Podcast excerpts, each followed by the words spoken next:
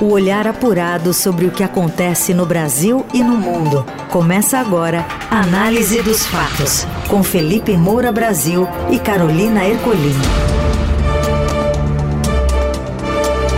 Estamos chegando, Análise dos Fatos, começando mais uma edição, edição desta terça fazendo para você sempre esse resumo, resumo comentado do que mais importa, das notícias quentes do dia, sempre na hora do seu almoço, a hora que você está preparado para ouvir, apertar play aí no podcast. Tudo bem, Felipe?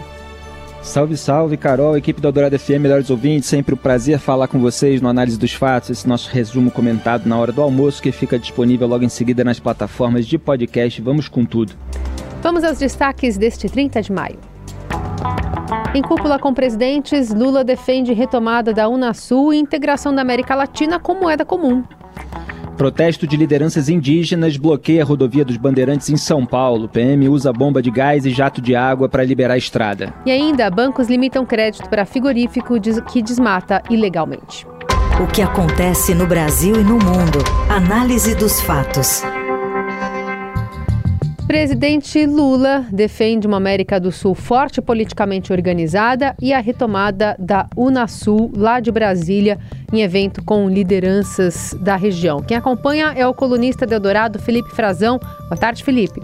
Presidente Luiz Inácio Lula da Silva abriu o retiro de presidentes sul-americanos. São dos 12 países, 11 presidentes presentes e um representante, a única ausência da presidência do Peru.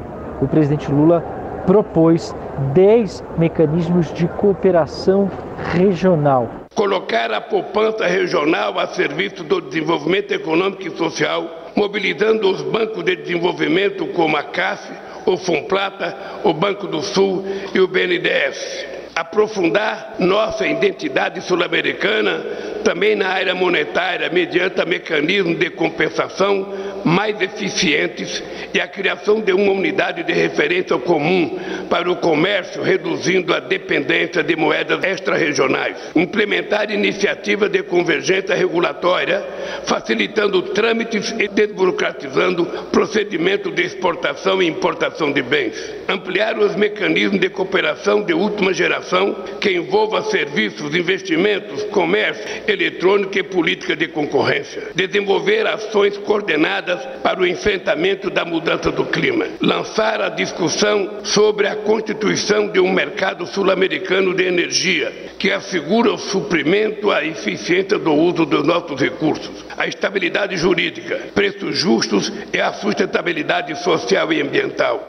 Bom, e o presidente também fez uma declaração dura de que o negacionismo e divergências políticas levaram à divisão e à desintegração na América do Sul. Ele propôs a retomada do mecanismo de diálogo regional que era vigente até 2014, quando os países começaram a abandoná-lo, justamente por divergências ideológicas. Lula fala da Unasul e sugeriu que ela seja reconstruída. Lula e os demais presidentes, entre eles o presidente da Venezuela, Nicolás Maduro, que não era reconhecido como legítimo por alguns dos presidentes sul-americanos que estão presentes na reunião, vão conversar sobre essa e outras propostas, como a troca de dívidas por meio de mecanismos de compensação ambiental e iniciativas para a proteção do meio ambiente, que é uma sugestão da Colômbia, logo depois de um almoço. Bom, o único negacionismo é o do Lula em relação ao autoritarismo de Nicolás Maduro na Venezuela. Eu já tinha comentado a respeito disso ontem, porque o Lula já tinha começado a afagar o Maduro nessa visita surpresa, porque ele sabe do potencial desgaste, deixou para anunciar em cima da hora. E logo depois do programa Análise dos Fatos, ele acabou agravando toda a situação com declarações completamente. É, como é que eu vou descrevê-las, né, de uma irresponsabilidade, de uma, na, na verdade, irresponsabilidade é muito generoso para o Lula, mas de uma desonestidade intelectual tremenda e de uma perversidade, porque ele está ali exaltando e afagando um ditador que oprime o seu próprio povo. Então vamos lembrar aqui algumas é, dessas declarações É, ele falou que é inexplicável um país ter 900 sanções porque um outro país não gosta dele. O Lula, ele tenta transformar tudo nessa linguagem aí pré-adolescente, como se tudo fosse uma questão de namoro, de você gostar ou não gostar do amiguinho, do miguxo, da coleguinha. É, falou que da narrativa colocou a Venezuela de Nicolás Maduro como vítima de uma narrativa. Uma coisa que a gente aprende na política é a narrativa que se constrói contra as pessoas. O Maduro sabe qual foi a narrativa que construíram contra a Venezuela durante muitos anos. Acho que é preciso que você, Maduro, fale da narrativa que se construiu contra a Venezuela. Cabe à Venezuela mostrar sua narrativa para fazer as pessoas mudarem de opinião. Tem pessoas que nunca foram na Venezuela e falam que a Venezuela tem problema de democracia. E aí ele se vira para o Maduro e diz que a narrativa dele certamente vai ser infinitamente melhor do que aquelas que contam sobre o autoritarismo da Venezuela. É uma barbaridade. 7 milhões, na verdade, para ser mais preciso, 6,8 milhões de pessoas foram deslocadas da Venezuela. Eu vou ler aqui a declaração da Rachel Schmidt, é de é uma agência de refugiados internacional para a América Latina, é, falando que as Nações Unidas confirmaram, a ONU, né, portanto, confirmou que o número de venezuelanos deslocados atingiu 6,8 milhões de pessoas, empatando com a Ucrânia na maior crise de refugiados e imigrantes do mundo e superando a Síria pela primeira vez. Quer dizer, a Ucrânia, que está lá sendo bombardeada pelas tropas russas do Vladimir Putin, que o Lula também bajula, ela tem o mesmo número de pessoas deslocadas do que a Venezuela aqui do lado, na América do Sul em tempos supostamente de paz. Paz não existe, evidentemente, num regime autoritário que controla todos os poderes. E mais do que a Síria, que tem 6,6 milhões de reais. Olha, o noticiário que, que chega até nós é sobre a Síria. É guerra o tempo todo. É, vamos lembrar aqui o relatório feito no final do ano passado pela ONU. Você tem um documento produzido pela Missão Internacional Independente de Investigação de Fatos da ONU. Você tem inclusive ali uma representante que é a jurista portuguesa Marta Valinhas, presidente dessa missão da ONU. E o que, que ela diz? Que nossas investigações e análises mostram que o Estado venezuelano conta com os serviços de inteligência e seus agentes para reprimir a dissidência no país. Ao fazê-lo, crimes graves e violações dos direitos humanos estão sendo cometidos, incluindo atos de tortura e violência sexual. Estas práticas devem cessar imediatamente, os indivíduos responsáveis devem ser investigados e processados de acordo com a lei. Quer dizer, a ONU alerta que as agências de inteligência militares e civis do Estado venezuelano funcionam para implementar um plano orquestrado pelo Maduro, quer dizer, nos mais altos níveis do governo, portanto, ele tem responsabilidade, para reprimir a dissidência através de crimes contra a humanidade. E o Lula está dizendo que essas questões são narrativas. Ele falou assim: é que os nossos adversários vão ter que pedir desculpa pelo estrago que fizeram na Venezuela. Nossos adversários, está chamando claramente os americanos e europeus de adversários. Quer dizer, o Lula está fazendo todo o esforço para transformar o Brasil num páreo internacional. Ele já se transformou, ficou isolado lá no encontro do G7, onde todos os líderes dos países ricos e democráticos estavam ao lado do Zelensky, inclusive tiraram uma grande foto com ele. Enquanto Lula, quando o Zelensky chegou, ficou fingindo que estava lendo, nem o óculos estava pendurado no nariz dele. Aí houve aquela alegação de ah, houve um desencontro de horário, não queria encontrar. Quer dizer, não se levanta para cumprimentar o presidente de uma democracia que foi invadida e vilipendiada e fica bajulando um ditador vizinho aqui, propondo aí a integração, moeda comum, tudo isso que ele fez também é, lá nos BRICS e tal, que parece mais uma retórica de quem quer é, posar de alguém que é, quer integrar o mundo em busca da paz, etc., enquanto na prática faz exatamente o contrário. É absolutamente perverso que um presidente de uma democracia como, como a brasileira, né, uma democracia obviamente é, de fachada, com diversos problemas, nosso simulacro aqui de democracia, separação de poderes está indo para o espaço, a gente está vendo aí churrasco de presidente com ministros da Suprema Corte, agrados de ambas as partes, mas o nosso presidente está aí puxando o saco de um ditador acusado, inclusive de narcotráfico. Quer dizer, a, os brasileiros precisam ter um pouquinho de dimensão. Essa é a figura que posa internamente como defensor da democracia. Olha os, os aliados dele. É o ditador chinês, é o autocrata russo, é o narcoditador venezuelano. Quer dizer, é uma vergonha cada vez que o Lula faz algum tipo de, a, é, abre aspas, diplomacia internacional, fecha Na Eldorado, análise dos fatos. Bancos vão negar crédito para frigoríficos que compram gado de áreas desmatadas. A apuração exclusiva é das colunistas de Eldorado e repórteres do Estadão Adriana Fernandes e Beatriz Bula. Os bancos brasileiros só poderão conceder crédito para frigoríficos e matadouros que comprovarem que não compram gado de abate proveniente de áreas de desmatamento ilegal da Amazônia e do Maranhão. A decisão vale para fornecedores diretos e indiretos e faz parte de um protocolo comum de autorregulação para a cadeia de carne bovina aprovado pela FEBRABAN, que é a Federação Brasileira de Bancos. A medida visa combater o desmatamento ilegal da região. É a primeira vez que há um protocolo detalhado para um setor específico da economia, como frigoríficos e matadouros. Até agora, 21 bancos assinaram um protocolo, entre eles os maiores do país. O Itaú Unibanco, Banco do Brasil, Bradesco, Santander e Caixa Econômica Federal.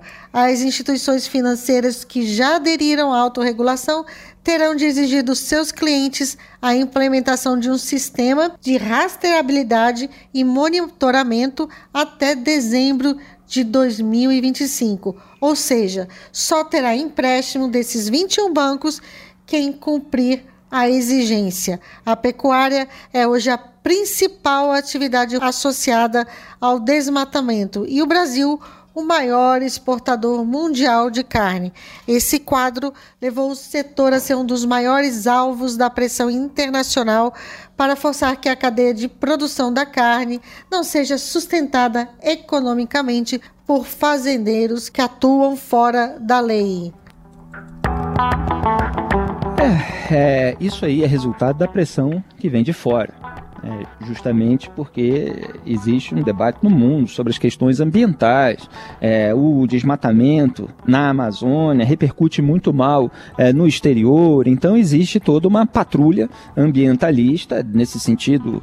É, com, é, evidentemente, méritos é, para que os países e as empresas dos países não negociam com empresas é, que, de certa forma, estejam ajudando isso a acontecer como desmatamento ilegal no Brasil. Então, já houve certas interrupções aí em negociações internacionais, embargo, etc. E agora você tem é, uma consequência para aqueles que estão sendo complacentes com é, o desmatamento ilegal da Amazônia e do Maranhão. Então, os bancos brasileiros é, só vão poder conceder esse crédito para frigoríficos e matadores que comprovarem que não compram gado de abate.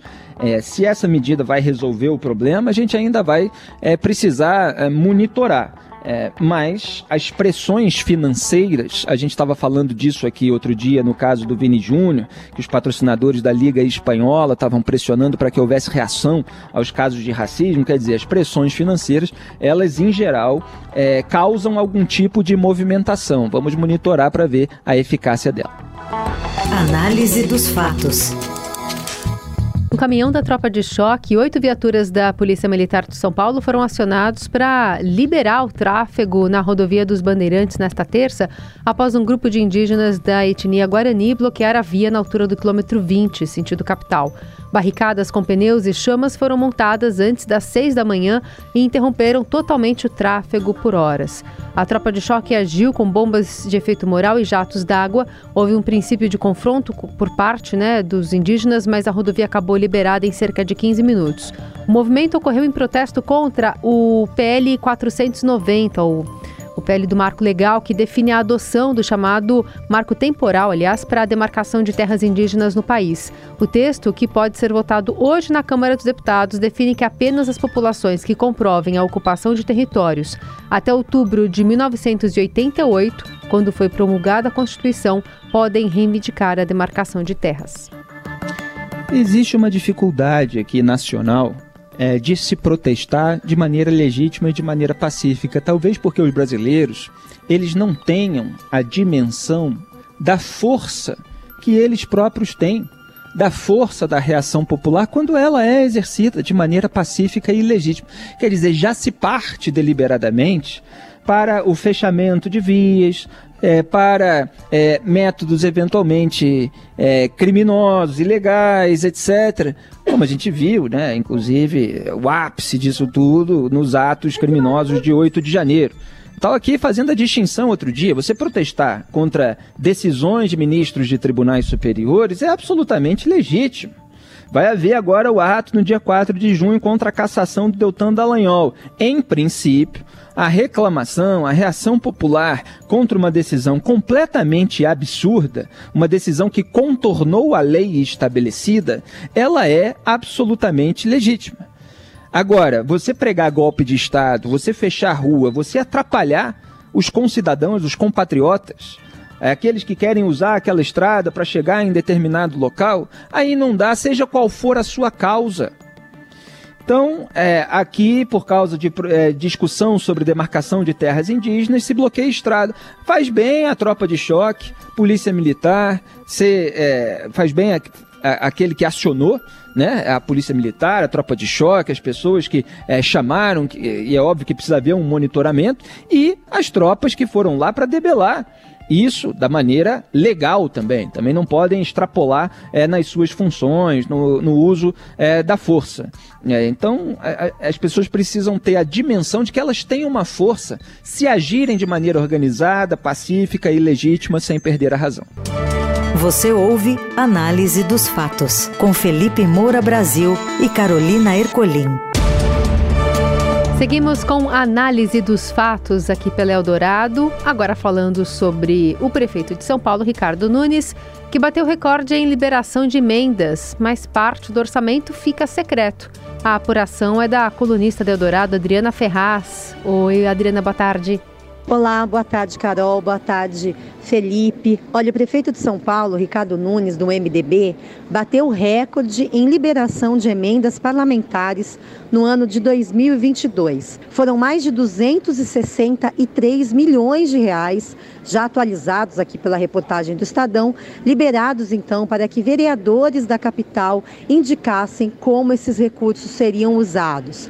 A gente também levantou que a parte de eventos da cidade, shows, festas de bairro, até mesmo eventos esportivos ou então a colocação de grama sintética em campinhos de futebol da periferia, esses foram os eventos que tiveram o maior empenho por parte dos vereadores. A gente também levantou aqui que apesar de as emendas parlamentares serem instrumentos legítimos previstos no orçamento da cidade, assim como no orçamento da União e do governo do Estado, parte dessas emendas aqui em São Paulo não tem um detalhamento muito claro. A gente não consegue saber exatamente como o dinheiro foi gasto.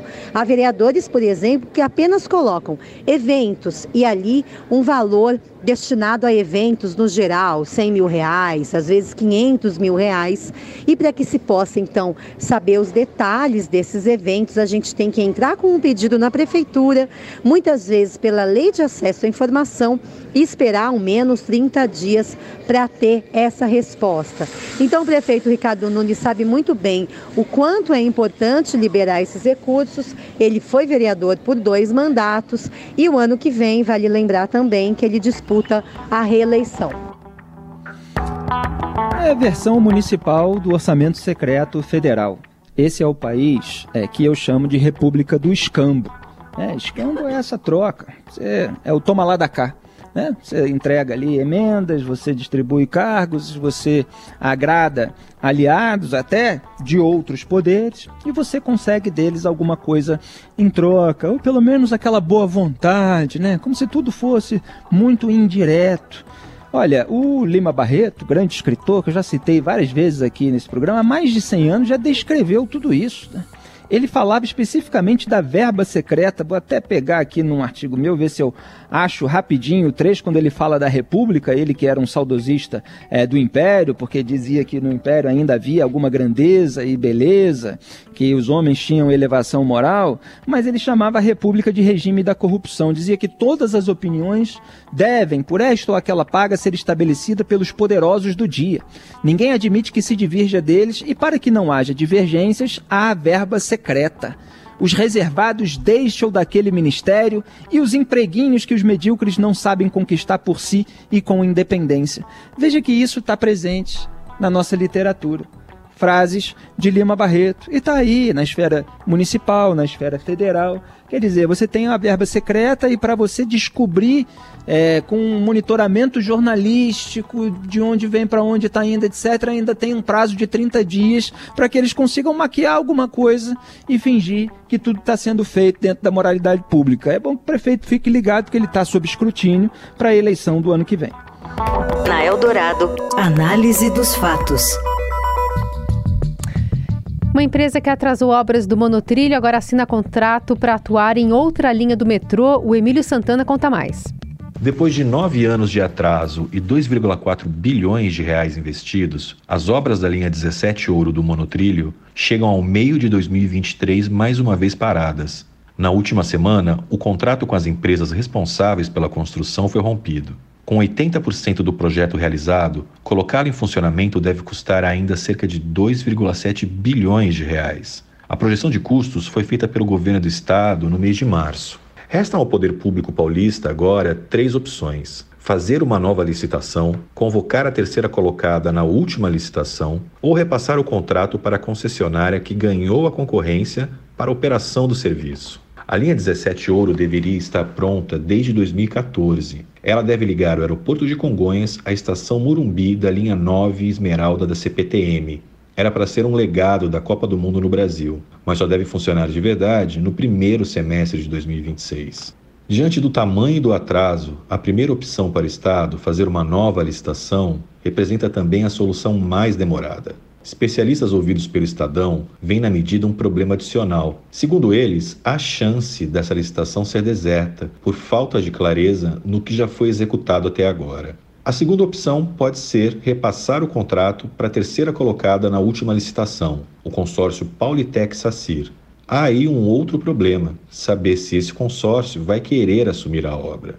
A terceira opção do Estado, repassar para a Via Mobilidade, que ganhou a licitação para a operação do sistema, pode ser também problemática, dizem os especialistas. Ao firmar o contrato de administração da linha 5 Lilás do metrô, a concessionária também levou a concessão da linha 17 Ouro, para o professor de Direito Administrativo da PUC, Augusto Dalpozo, repassar o contrato para essa concessionária pode configurar violação ao princípio da licitação. Além da linha 5 do metrô, a Via Mobilidade é a concessionária responsável pela administração da linha 4 amarela e das linhas 8 e 9 da CPTM. Nessas duas, uma série de problemas recorrentes na manutenção e acidentes com os trens fez com que o Ministério Público chegasse a pedir a extinção do contrato. O governador do estado de São Paulo, Tarcísio Freitas, no entanto, defendeu a manutenção.